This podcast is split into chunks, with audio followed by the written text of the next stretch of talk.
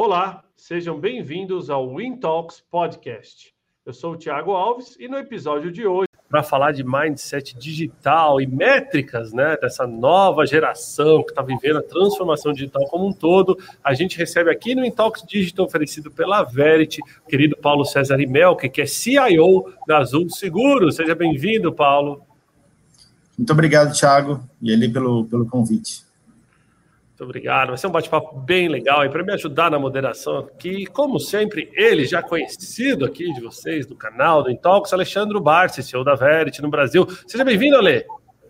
Obrigado, Tiagão. Prazer estar mais uma vez aqui. PC, prazer estar com você aqui, meu amigo. Bom, pessoal, o Paulo César Imelk, né? Ele que é Chief of Technology, né? O chefe de tecnologia digital e Customer Officer, né, na Azul Seguros, vai trazer para a gente hoje um pouquinho mais aí sobre essa questão do mindset digital, né? E ninguém melhor do que o próprio Paulo para já abrir aí esse bate-papo falando um pouquinho, Paulo. Vou pedir para você contar para o pessoal um pouquinho sobre o que, que é esse mindset digital, né? E aí a gente começa a partir daí. Legal, Thiago. É, agradecer mais uma vez esse nosso papo aqui.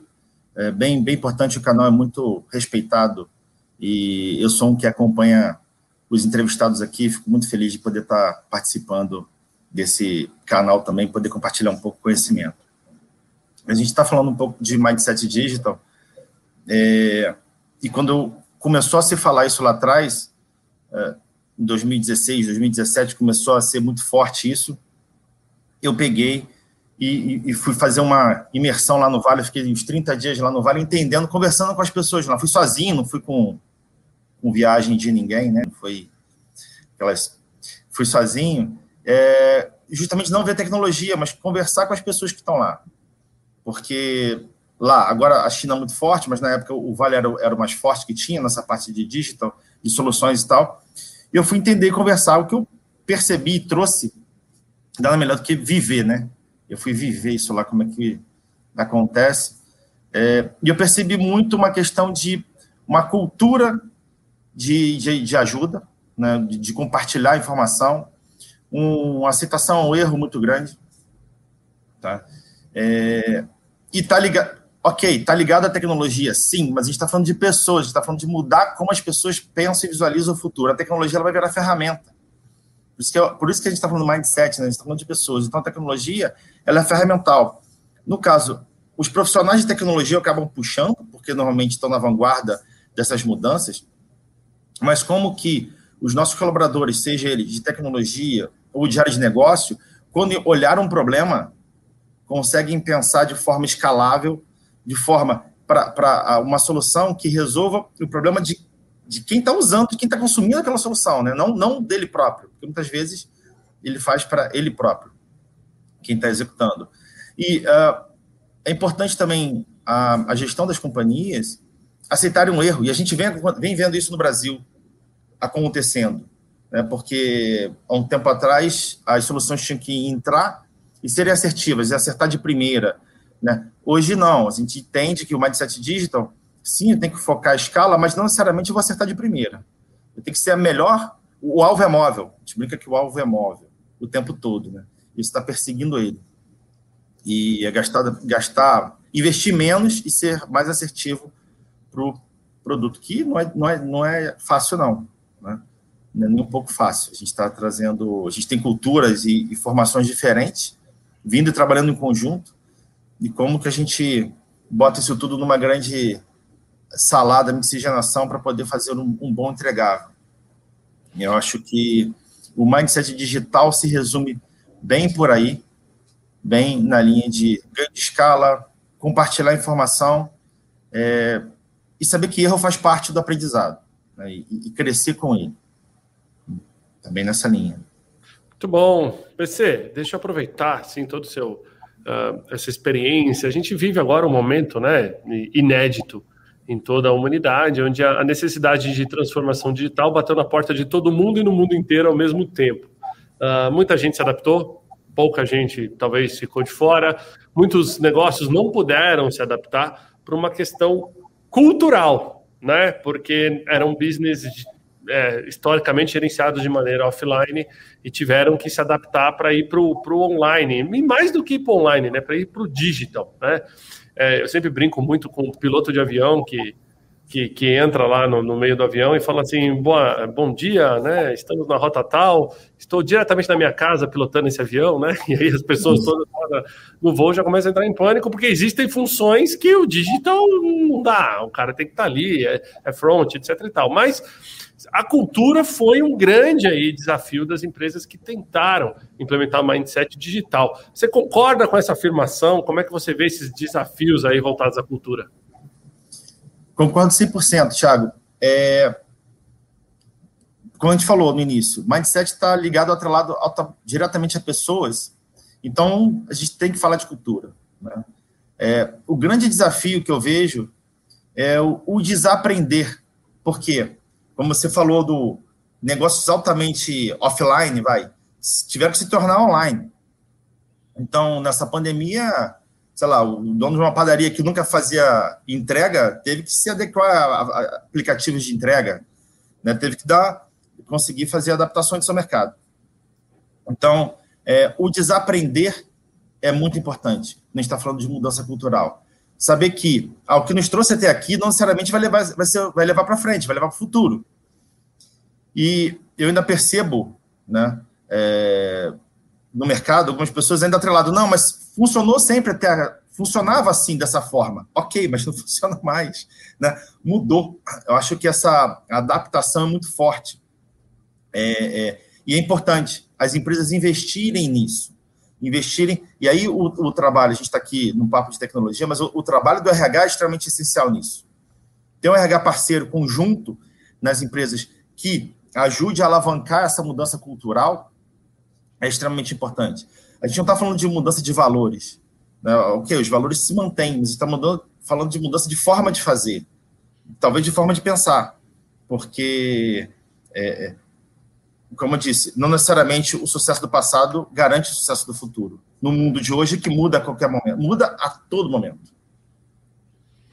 Muito bom passar para ler aqui, já trazer alguns temas. Além, só lembrar a nossa audiência, pessoal, mandem perguntas. Já tem o pessoal interagindo com a gente aqui, bem bacana. O pessoal mandando um alô, a Stephanie Cruz falando que, que super bem atendida lá pela Azul Seguros. Legal, Stephanie. Demetrios mandando um abraço aqui também para Azul Seguro, também falando que fica aqui no Spaces com a gente. Muito legal, Demetrios. Pessoal, mandem seus comentários, mandem suas perguntas que eu vou trazendo aqui na medida. Ale, passando para ti. Ale, você se colocou no mudo. Me perdoa, pessoal. Essa questão de, de, de cultura, né? Essa questão do ágil, para a gente é uma coisa assim, que é o nosso dia a dia. A gente tem vivido enquanto empresa esse modelo. A gente até tem usado uma frase, né, que o talento vence jogos, né, mas só o trabalho em equipe que vence campeonatos, né? A gente tem uma mudança completamente diferente a partir de agora, né? Não tem mais aquela do individual. Eu lembro que a mudança do ágil trouxe muito isso, né? Antes eu fazia, né? Comigo não morreu, né?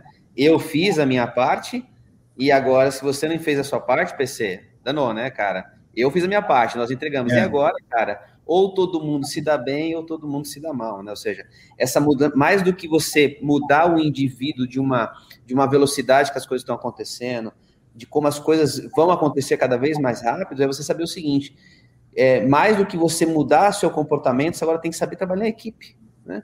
Eu estava hoje fazendo um paralelo aqui, eu sempre trago as nossas realidades, né? Eu tenho três filhos e agora a gente começou as aulas, fez umas mudanças aqui e a gente definiu algumas regras, né, para de convivência, de recolher roupa e de, e de colocar toalha e tal. E aí, legal, né? Não, eu faço a minha parte. Não, não, não, não. Assim, vocês vão, você vai recolher a toalha de todos, você vai recolher os brinquedos de todos e você vai recolher as bugigangas de todos. E aí, muito mais para o conceito de equipe, e explicando para exatamente isso, né, PC, de que a gente, cara, tem que começar agora de novo, né? Entender que, cara, não é porque eu fiz a minha parte, né? E criança faz isso, e eu entreguei o meu, eu coloquei meu copo na pia, né? Ele isso. que não colocou dele, porque eu tenho que colocar meu copo na pia. E aí eu ensinando isso, assim, se vocês, o papai está tendo a oportunidade de ensinar para vocês agora uma coisa que vocês vão colher lá no futuro. Então, quando eu digo, estou trazendo isso, qual foi o desafio, PC, em relação à mudança do mindset das pessoas que trabalham no Azul, né? Como é que foi, de um dia para a noite, vocês saírem de um modelo tradicional né? Porque o PC foi lá, ok, né? O Vale do Silício aprendeu uma série de coisas, mas aí quando você olha, você vem com aquele mundo de informações, fala, cara, como é que eu capacito todas as minhas pessoas, né? É, a gente teve um bate-papo com, com o Dantas, né? O nosso amigo Dantas, na última semana, e lá eles têm 11 mil pessoas, né? Na área de TI, né? Não dá para você falar, não, eu vou trocar, né? Você não, não tem um mindset ágil, é, eu vou, tra vou trazer. Não, não tem, né? As pessoas estão. Né? Não, não, não, não tem é. como. Como é que vocês fizeram na Azul é, esta, essa capacitação, esse treinamento, esta mentalidade diferente sobre o ágil?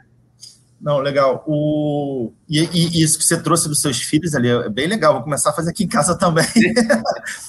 porque. E, e é verdade, né? Porque tem muito disso. E ainda tem na equipe, porque vai muito da formação de cada um. Né? Vai da história de vida de cada um, de que, que aprendeu, do que, que o avô ensinou, do que, que o pai ensinou. Então, e aí tem que desconstruir isso tudo. Para uns é mais fácil, outros não. Então, o que, que a gente. E a gente não fez, a gente está fazendo, né? Eu acho que quando você entra numa jornada dessa, é, eu acho que talvez não acabe nunca mais. Que se, se daqui a pouco não vai ser mais ágil, vai ser outra, outra, outra jornada, para ser mais assertivo, e aí está sempre aprendendo o resto da vida. Uh, a gente vem nesse processo, sim, forte, e aí a gente deu primeiro olhou o time para reestruturar o time, estruturar na forma de trabalho, né? Porque é importante o espaço que você vive. Uh, e, e, é legal porque eu via empresas lá no início que vão fazer uma reforma, a empresa é totalmente waterfall, totalmente, antigona, tradicional. Uh, então vamos ser ágil e leve. Aí vai lá, bota faz a obra como se fosse uma startup. Só que as pessoas são as mesmas. O cara chega lá na segunda-feira, tá tudo novo, tudo colorido, um monte de almofada e tal, mas o cara é o mesmo. O modelo mental do cara é o mesmo. O cara fala, não, estamos fazendo a revolução ágil, agora nós somos ágil. Não, não dá para ser. Né? Então, é um processo de construção diária. Primeiro, a gente é, é, é o ambiente, os times têm que ser readequados, né?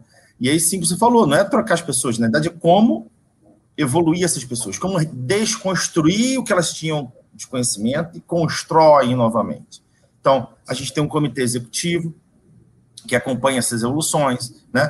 tem é, empresas nos ajudando no Agile Coach para fazer, falar, tem gente que fazer plano de ação para cada um, cada um tem um plano de ação, e a gente vai evoluindo. Peças-chave foram criados é, cargos que não existiam antes, a gente está falando de PO, Scrum Master, é, antes era gerente de projeto, executor de projeto. Agora tem diversos outros cargos que são pessoas do próprio time.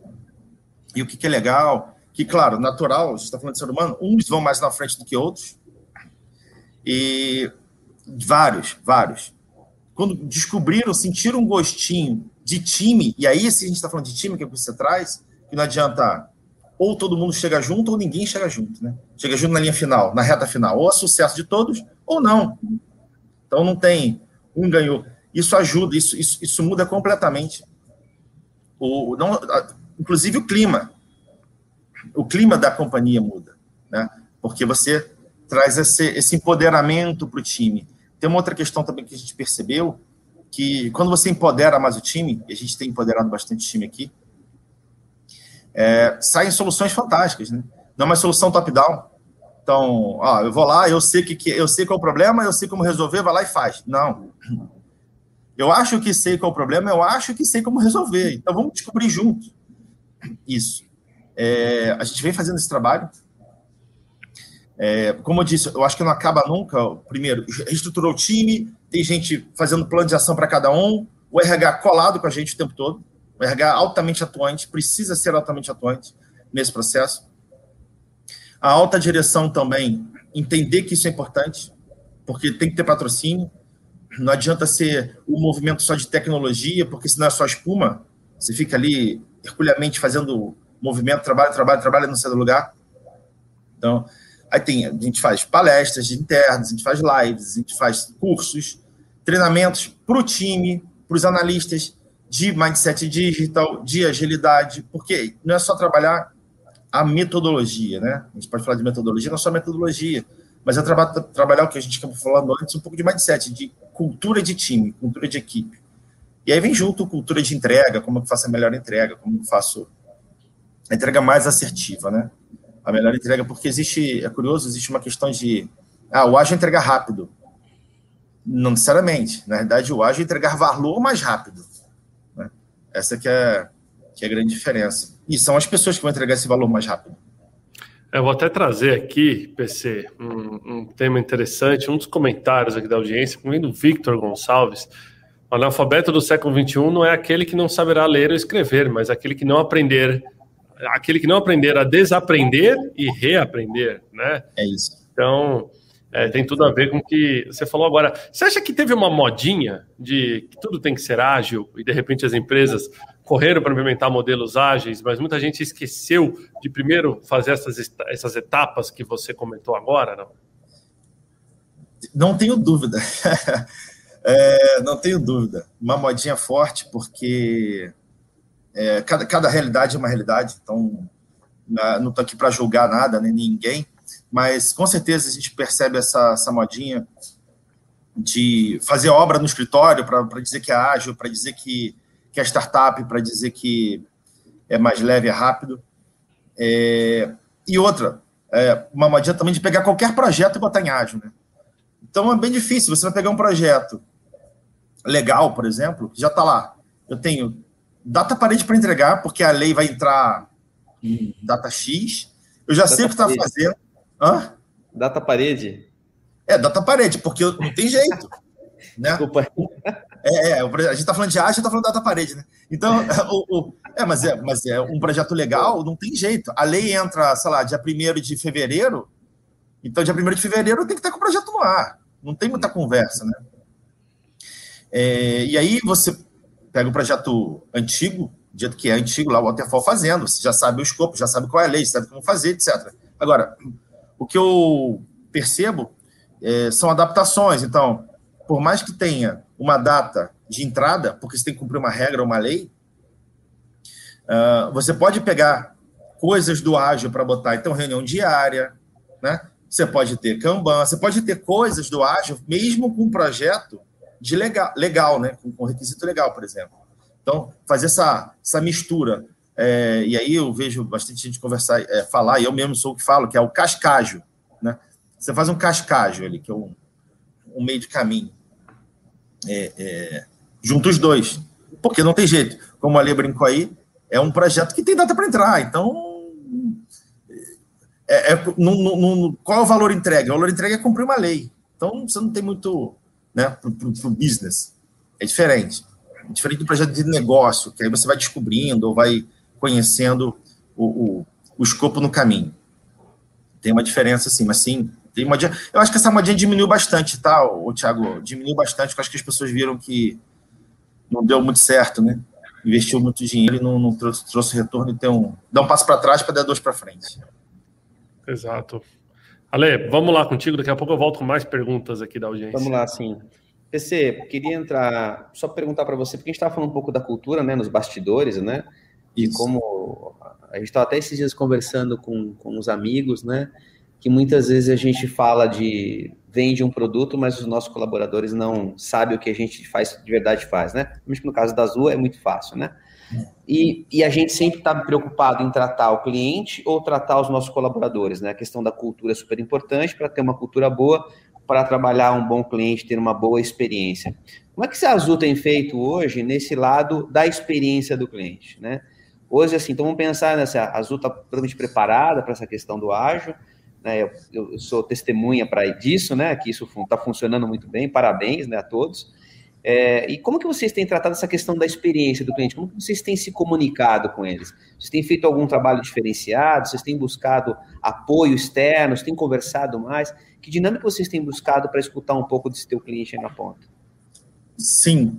É, no final do dia, né, a gente está fazendo alguma coisa para o cliente. Né? Então, é, é extremamente importante essa, essa escutativa para o cliente Uh, ah, para você ver como é importante, a gente criou uma área de, de digital e clientes recente, uma gerência, que fica ligado a mim, justamente para ganhar, ganhar tração nesse, nesse, nesse canal. Né?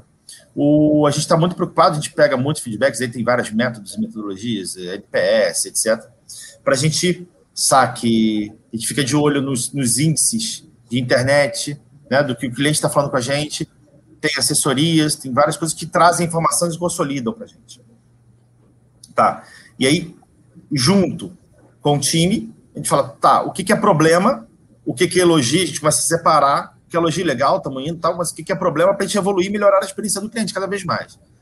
É, e várias pesquisas, tem pesquisas periódicas também que nós fazemos. Né? Não só isso, todo touch point, a gente tenta mapear os touch points que nós temos, que os clientes têm, ou os, as questões que eles têm conosco, e para também não, não, ficar enchendo o saco do cliente, mas em, em momentos específicos, mandar uma pesquisa para ele. Assim, olha, o que, que, foi desse, que, que foi bom dessa experiência para você, o que, que não foi legal também. É importante saber o que não está sendo legal. Então, a gente pega essas informações, compila e consolida é, numa área, e essa área distribui para as áreas responsáveis. A gente acompanha de forma, na diretoria, de forma gerencial, mas e distribui para as áreas para ter planização, para poder melhorar a experiência. É o tempo todo, chega a ser uma paranoia, né? Então, basicamente, semanalmente, tem relatório, tem reporte do que está indo legal e o que não está indo tão legal assim. E as áreas responsáveis pelos processos, pelos pontos de contato do cliente, é, e apresentam plano de ação para a gente melhorar essa experiência. E a gente mede. Olha, está sendo melhor ou está sendo pior? E a gente vem medindo ao longo do tempo. Né? É, e aí, no, no final, a gente está falando de ágil aqui, no final sai projeto, no final sai evolução, no final vai lá para o dia a dia, lá vai para o Scrum lá de, de, pedido de evolução, né? É, o que é bem legal, retroalimenta o processo. Assim que a gente tem feito. Disputativo todo. Desculpa, Thiago. Não, não, não, perdão, perdão, perdão. Não, fala. Eu ia aproveitar e trazer exatamente a pergunta da audiência aqui, ó, em linha com o que você estava falando. O Demetrios traz para a gente aqui, ó. PC, houve alguma dificuldade junto a fornecedores, em especial os fornecedores de TI, que não estavam em linha com esse mindset ágil? Sim, natural, né? A gente tem é, não só a Azul está no, no, nível é, de evolução, como várias empresas estão em níveis diferentes. Então, da mesma forma, existem fornecedores que estão mais evoluídos ou não. Né? E, e para fornecedor e como a Azul, tem turnover de profissional. Então, por vezes, o profissional que estava trabalhando naquela, naquela frente era altamente capacitado, altamente tinha um mindset legal, e ele foi para um outro projeto. Vem um outro profissional. Aquele profissional pode não performar da mesma maneira, o que é natural. Ele, ou ele entra rodando muito melhor, ou, ele, ou possivelmente ele tem um pouco de performance, o que é natural. E a gente vem trabalha junto à consultoria, junto ao fornecedor, para conseguir performar esse profissional. Né? Fala, olha, encaixa. Porque o nosso jeito, com certeza, é diferente do jeito de uma outra. A gente está falando de método, metodologia, bem padronizado, mas cada um tem o seu, o seu melhor forma de fazer, né? o seu jeito, que não é, que com certeza é diferente, tem ajustes finos. Então, que é um grande desafio, acredito eu, para as consultorias que atendem várias empresas, como você pegar é, e, e, conseguir trabalhar da melhor maneira possível com o seu cliente, que no caso da pergunta aí do Demetrius. Né? Ô, Ale, você me permite? Deixa eu trazer mais uma pergunta. Claro. claro. Uh, gente, é muita pergunta. Estou filtrando umas aqui, acho que é bem legal. Uh, aqui, o Victor mandou mais uma. Na linha de que o digital enaltece a experiência do cliente, né? Que práticas de customer experience você aplica no dia a dia que impulsiona o valor produzido por essas squads e times de inovação que você comentou? a gente faz, a gente faz, né, a gente desenha links, né? Ah, vou fazer, vou evoluir.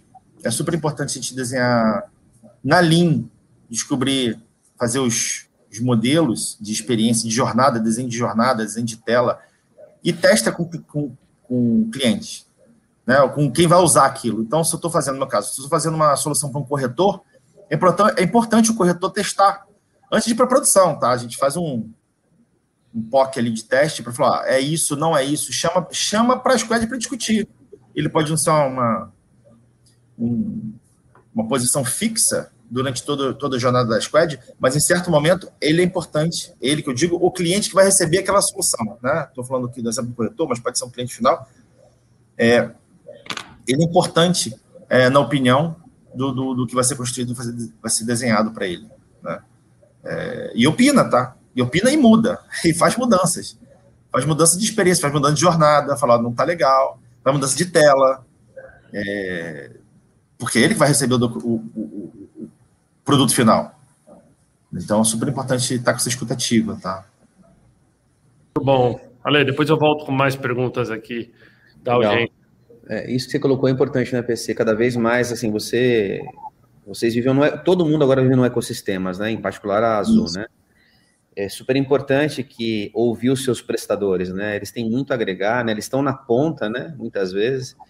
É, você sabe que eu tive uma experiência aí bem ruim com uma seguradora, não é do Grupo Porto, não é da Azul Seguros. Que bom, que bom. bom né? E aí você me lembra, eu falei para o Felipe, acho que no dia da, do nosso bate-papo, e aí você se lembra porque você não contratou as empresas da, da do Grupo Porto, né? É, pela excelência na qualidade. Mas era, você verifica exatamente os, os gaps quando você contrata né, um produto de uma, de uma seguradora, e aí você vem um prestador e ele te entrega um serviço completamente diferente daquilo que foi prometido. Ou seja, existe um desalinhamento muito grande, né?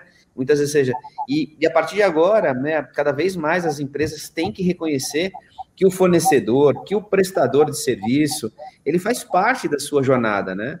É, hoje você vai focar naquilo que é o seu core, mas efetivamente eu preciso capacitar aquele meu fornecedor que eu escolhi para comigo nessa jornada, para cada vez mais ele estar tá alinhado. A gente tem exemplos de outras seguradoras bem positivas que faz muito esse trabalho que vocês fazem na Azul, que eu acho muito incrível. Quando você vai lá e avalia, você traz o seu prestador para dentro da sua casa, cara, assim, eu não, estou te consultando para ser prestador, porque, cara, o, o, sucesso do meu produto está ligado ao atendimento que você dá, porque você só lembra que o seguro é bom quando dá sinistro, né? Exatamente. É, seguro é bom é quando é sinistro, e quando deu sinistro, só fica lá no seu cartãozinho, né? Nem tem mais cartãozinho. Mas isso é super importante. Aí, PC, aí, mudando, dando uma mudança aí na nossa, no nosso bate-papo, as empresas cada vez mais, pra, quando eu falo de ecossistema, têm buscado se conectar a um novo ecossistema, né? De startups ou criar novos produtos, né? Como é que vocês têm feito essa questão de fazer os tal dos MVPs, né, de criar novos produtos, testar possibilidades, né, isso é importante. E como que vocês têm se conectado a startups? Vocês têm buscado, têm olhado para esse tema, têm trazido para a Azul? Então, é, sim, a gente tem trazido, e, e aí só, só, voltando um pouco, pegando o gancho do que você falou dos prestadores, né, a gente tem um, sim, uma preocupação grande com qualidade, com a entrega na ponta, é, e a gente no grupo, nós somos do Grupo Porto, a gente tem a a Porto Socorro, que é uma empresa do grupo que atende com uma excelente qualidade e está o tempo todo conosco. Está o tempo todo conosco dando feedback. Porque é importante escutar a ponta. É importante escutar os clientes. E eles são 50% tem algum tipo de assistência. Então, imagina, imagina o material rico que é essa coleta de dados. Né? Uhum. Então, ajudando. E em relação à, à pergunta das startups, nós temos no grupo a Oxigênio, que é uma aceleradora de startup, então a gente está muito ligado ali. É, existem lá rodadas periódicas de, de, de, de, startups que tem a ver com o nosso nicho, né? Porque não adianta vir uma startup, ah, eu, eu faço melhor forma de passar roupa, não tem muito nexo. Então, tem startups que têm a ver conosco. A gente está sempre é, ligado e antenado, participando das rodadas de discussão, para ver a que faz sentido ou não e, e conectar e conversar com elas. Então, é, a gente tem feito testes e tem sido bem legal. É, testes ainda não em grande escala, tá? No caso da Azul, ainda não em grande escala, mas a gente está querendo escalar, a gente começa pequeno para querer escalar justamente para não. Ah, faz parte errar, mas vamos errar pequeno, né? Porque senão afeta a experiência do cliente, que é uma preocupação enorme nossa. A gente está ligado. No nosso caso, no meu caso, é direto com a, com oxigênio, e a gente é abordado, né, Lê? Você sabe que toda, a todo momento tem abordagem de, de, de startups, de empresas querendo fornecer algum serviço, querendo prestar algum serviço e tal. Ele está sempre com a escutativa, sempre com a antena é, ligada, para ver se tem algo que faça sentido, porque senão também você não, não, faz mais nada a não ser ficar ouvindo é, startup e, e fazendo testes, né? Então, é, quando realmente faz algum sentido, a gente para para ouvir, para conversar e, e faz alguma POC pequena para ver se dá liga ou não e se consegue escalar, porque é uma preocupação grande. Né? A gente percebe, eu, nessa jornada eu converso com startups, que a ideia é legal, mas ela não consegue escalar. E aí, no nosso caso, dificulta, porque a gente está com 2 milhões de clientes. Então, eu preciso de uma solução que escale. Né? Essa é a grande, o grande desafio de algumas que que eu percebo.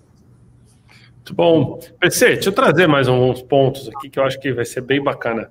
Ah, o mercado de seguros é um mercado regulado, né? Um mercado com uma boa legislação. O Brasil é um dos principais mercados do mundo, né? Para a indústria de seguros. É um mercado centenário, né? Tricentenário, se não. É, acho que deve existir desde quando é, descobriram o Brasil colocaram a plaquinha de alugas ali no primeiro terreno. Acho que seguro já é uma, algo que a gente é, comercializa no Brasil. Por outro lado, por ser regulado, ele vai acabar sendo mais engessado. E legislação não tem MVP, até foi um comentário aqui da nossa, nossa audiência. Como que é, assim, para vocês, dentro da política de vocês ali, buscando inovar em produtos, criando essas squads, né, é, fazendo esses pequenos laboratórios, esse tema legal, né? Existe uma abertura por parte dos órgãos controladores. Vou te dar um exemplo qualquer. Eu estive é, é, pesquisando muito tempo atrás, é, e como você já teve no Vale do Silício, provavelmente você já deve ter ouvido, essa é uma, uma modalidade de seguro de carro por trajeto, né? Você coloca lá o uhum. trajeto Waze e ele fala, ah, esse trajeto custa X, e você, em vez de pagar o seguro o mês inteiro, você vai pagar por trajeto. Pode ser uma modalidade nova.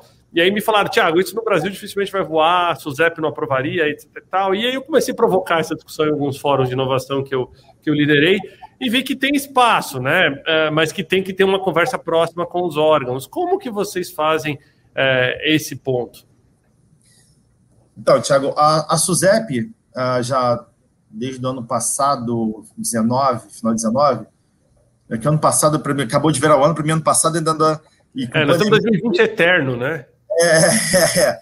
então às vezes fica...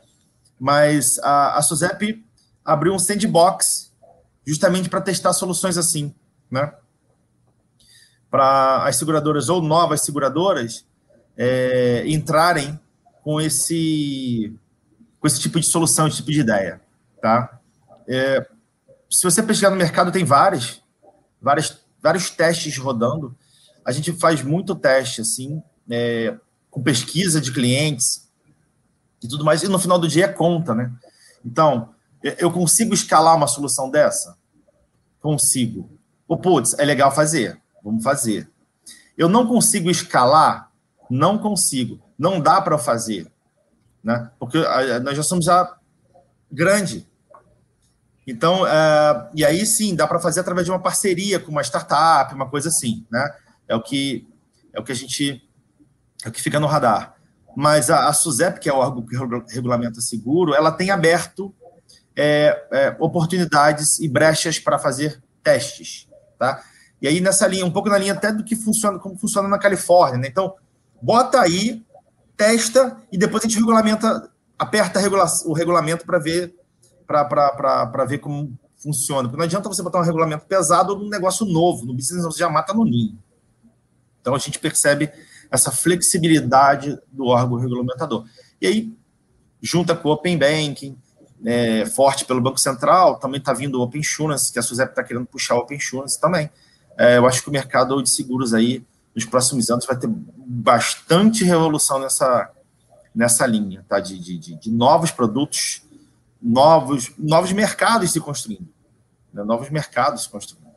Então, e aí, misturando aqui, vai ter tem o, o, o, Pix, que aí pode ser uma futura moeda digital, junto com o seguro, aí, cara, vai ser solução que você ainda nem, a gente ainda nem sabe ainda, mas certamente pode ter uma solução futura nessa linha, tá? Com os, com os, regula, os regulatórios mais flexíveis.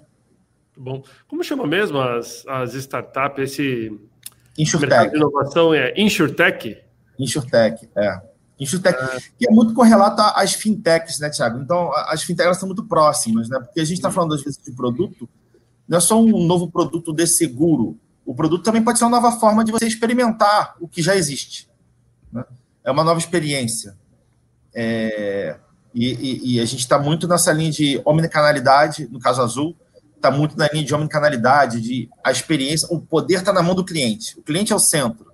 Então, ele que tem que decidir. Se ele quiser começar a falar comigo por WhatsApp e, e terminar pelo telefone, que já é uma coisa antiga o telefone, né? Mas se ele quiser terminar pelo telefone, ele vai poder, né? Se ele quiser, sei lá, falar, começar a falar pelo chat, e lá tem um chat no, no, no site, e putz, quer continuar a conversa pelo WhatsApp, ele vai poder. Então, é, essa, essa que, é, que, é, que é o desenho que a gente acredita que um deles é um grande produto, que a gente está muito investindo muito em, em omnicanalidade, para melhorar a experiência do cliente. Né? O cliente tem que entender que é bom ficar. Ele está conosco porque é bom ficar, né? Porque a hora que ele decidir que não é tão bom ficar, ele pode sair à vontade. E aí, e aí é legal, vou pegar o exemplo do Ali aqui. Ele vai sentir a experiência num player, no outro player. E, putz, não foi legal. Ok, volta para um outro, para a experiência que ele gosta, que ele está acostumado. A gente tem um índice, a gente tem um, um, número aqui, que quem experimenta o nosso sinistro, e é o que você falou, quem vê valor no seguro é um sinistro, quem experimenta, experimenta o nosso sinistro, e eu tenho orgulho de falar nisso, porque o sinistro também é uma área que, que eu cuido, então eu também cuido da área de sinistro da companhia. É, quem experimenta o nosso sinistro renova mais do que quem não experimenta. Renova mais o seguro. Opa, então ele viu valor em, em experimentar. Ele poderia pegar o dinheiro dele e ir para outra seguradora, né? Mas ele viu valor em, em manter conosco. Então significa que ele está tendo uma boa experiência. Tem melhorias? Sempre teremos. Sempre teremos, porque quando você chega no patamar, o cliente quer, um, que é o maior, quer um patamar melhor, então você tem que ir atrás, melhorando o tempo todo, né? É, aí o famoso e velho PDCA, né? Você é mas, mas ainda, ainda é atual e o tempo todo. PDCA. É, é, é é, o tempo todo. E a gente vai, vai crescendo assim, vai evoluindo, né? não só a empresa, como a sociedade, como um todo. Muito bom. Obrigado. Vou trazer mais uma perguntinha da audiência ali, perdão. É... Não, imagina, vamos lá, meu amigo. O pessoal está bem ativo aqui, então vamos aproveitar. Bom, Seguindo né? essa linha que a gente falou, né, do, do, do, de inovação e tudo, até desse comentário, né, com parceria pública-privada em, em, estimular a inovação, dentro do grupo, né, da, da, própria Azul, a gente tem lá a Oxigênio, a aceleradora, né, que é mantida pela Porto, que é super bacana, já tive lá várias vezes, tá ligado com o meu mercado, não tem como não falar, né, de co-work, inovação e tudo mais. É, esses modelos de garagem de inovação, durante essa pandemia, né, tiveram que tirar um pouco o pé do, do acelerador devido a essa questão, né, da, é, de alguns dos espaços, mas eles estão voltando com tudo, né? Você, assim, particularmente, aposta bem nesse mercado, vocês da Azul tão próximo, assim, desse, desse ecossistema de inovação ali, focado nessas, nessas garagens, digamos assim? Sim, uh, mas como eu falei, através da oxigênio, né? É, eu acredito que tem muita solução legal, tem muita ideia super maneira, assim, rolando. E essa, essa convivência de mentes diferentes, mentes brilhantes diferentes, né, no, no, mesmo ambiente, isso dá um caldo muito legal. Então, e aí vem sim, nós como um grupo maior, mais forte, com experiência, aportando por vezes uh, grana ou consultoria sobre o business, e aí os caras escalam, né? Então, é, eu acredito sim nesse mercado, eu acredito para fazer teste é maravilhoso e, e para discutir e para saber coisas novas, né? O, até converso com o meu time para a gente ter lá nossas conversas de desenvolvimento. Eu converso. É importante visitar essas empresas, é importante conversar com startup, é importante visitar essas garagens, vai. De vez em quando vai lá, dá uma olhada. O que tem de legal, o que tem de diferente, né? Olhar para fora é super importante para a gente poder trazer o que está de novo, tá? inspirar, né? Eu acredito bastante nesse nível. Mas, mais uma vez, eu acho que o grande ponto é como a, as soluções que saem de lá escalam. Esse é o grande lance. Esse é o grande lance. Que quando, se alguém aqui de startup estiver ouvindo, né, a gente, é, é legal, quando pensar, pensar numa solução escalável. Porque aí sim, consegue, grandes empresas conseguem abarcar aquilo anexar ou ser parceiras ou, ou, ou o que for. Né? Esse que eu acho que é o grande grande dica, se eu puder dar essa dica. Muito bom. Pessoal, deixar o tomar uma água, passar para ler aqui. Vamos lá, ler. Legal. Esse tema startup é um assunto que eu tenho vivenciado bastante, né? Então dá para a gente discorrer bastante sobre esse tema. Acho que é exatamente o desafio dessa questão de de, de crescimento, de exponenciar, né? Muitas vezes a gente precisa trazer esse empreendedor para perto para mostrar para eles, né, como é que funciona, como é que você vende para uma Azul, né? Então, isso é isso também tem essa questão desse smart que a gente tem que oferecer muitas vezes para ele.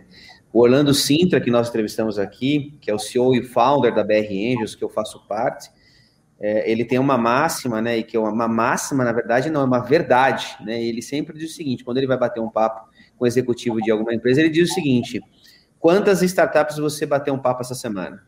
Né? E o cara bota a mão no queixo, uma por semana, você está falando, né?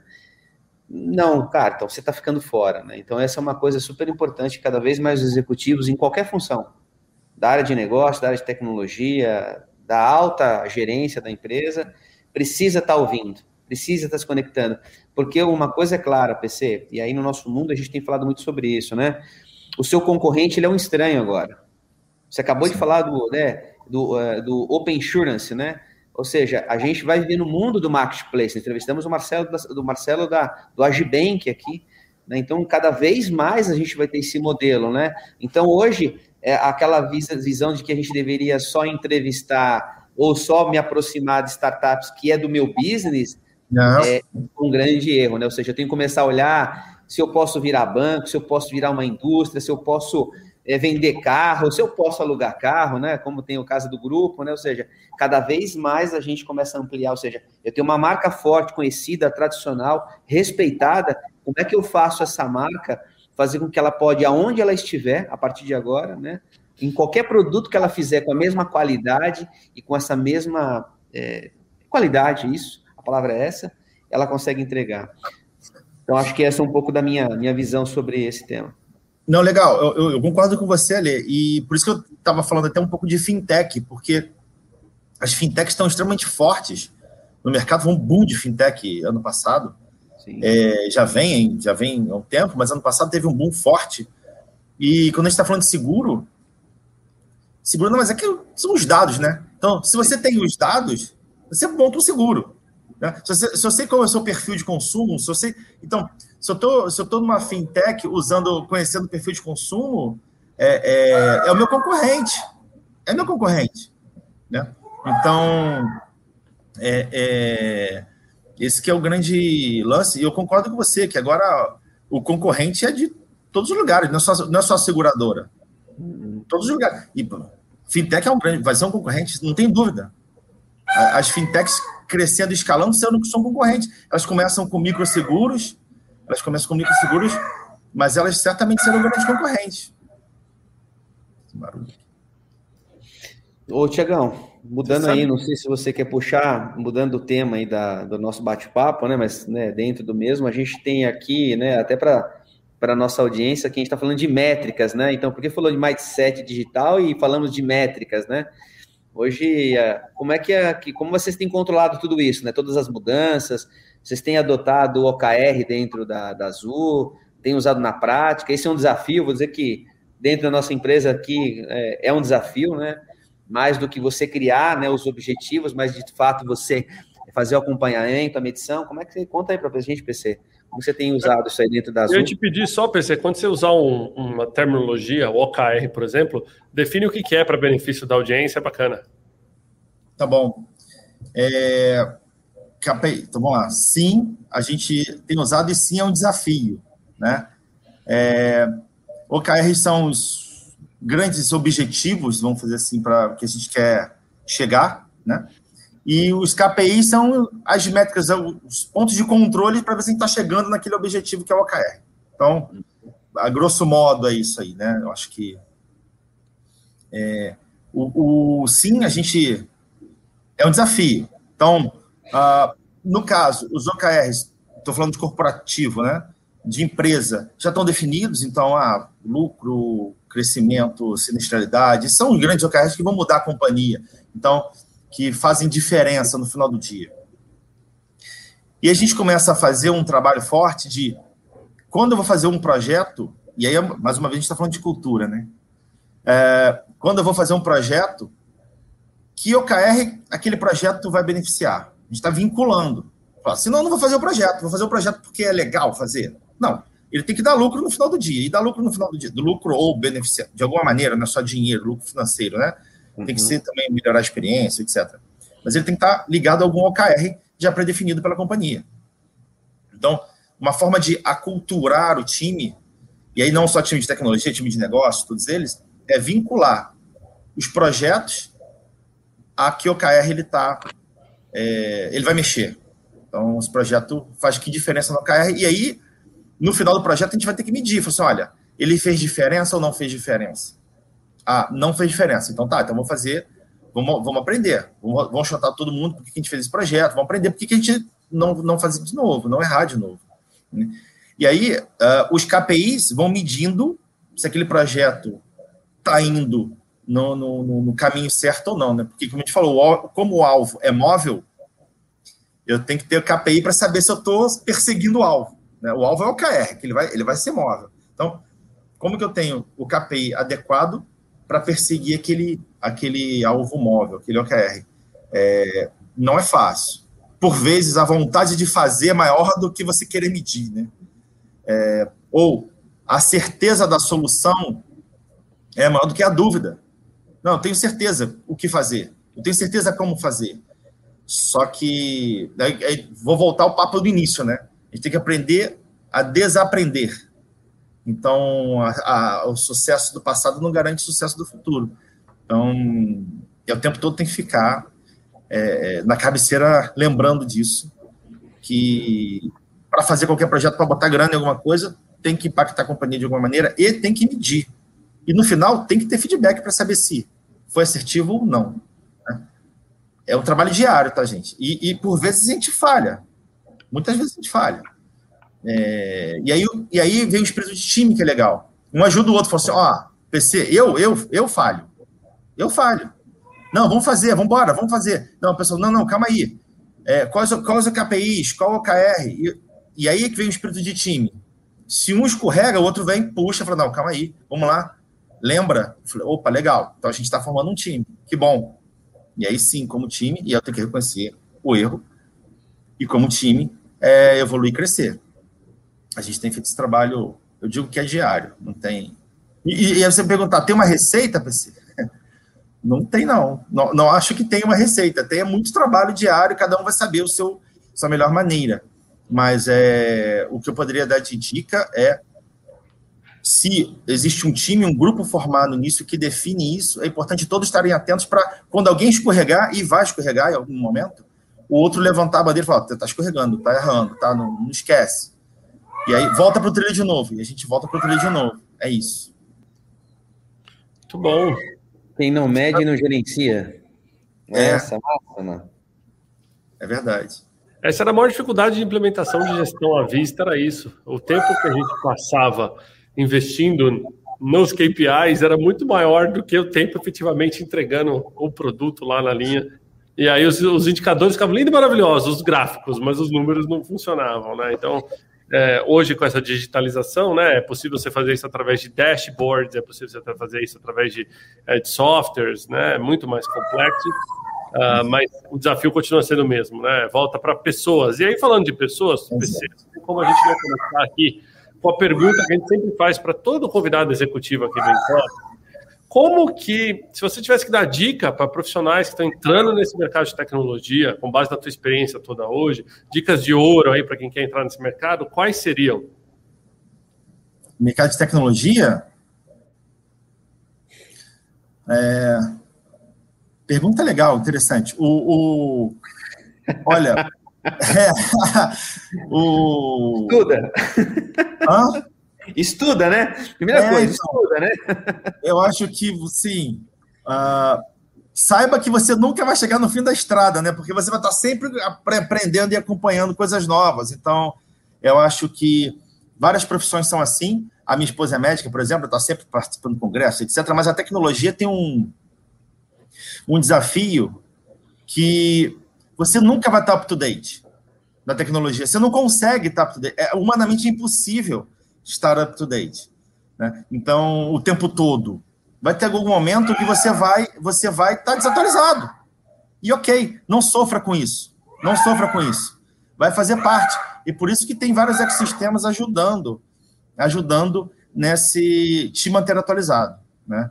É, o, o que eu poderia dar de dica é isso: leia muito, leia muito, né? pesquise bastante. E, e no final do dia, é engraçado, tecnologia, hoje eu sei disso, lá, lá no início, quando eu comecei, eu comecei para poder querer mexer com o computador, vai. Não, não, não, não helpdesk, eu falando mexer com o computador, tá ali fazendo programa, consertando, né? É, programas, etc., evoluindo. Mas no final do dia, quando a gente está falando de gestão e tecnologia, está falando de pessoas. Então, é super importante conhecer pessoas, gostar de pessoas, é, saber de pessoas também não só do ambiente tecnológico. Né? É, estudar o tempo todo.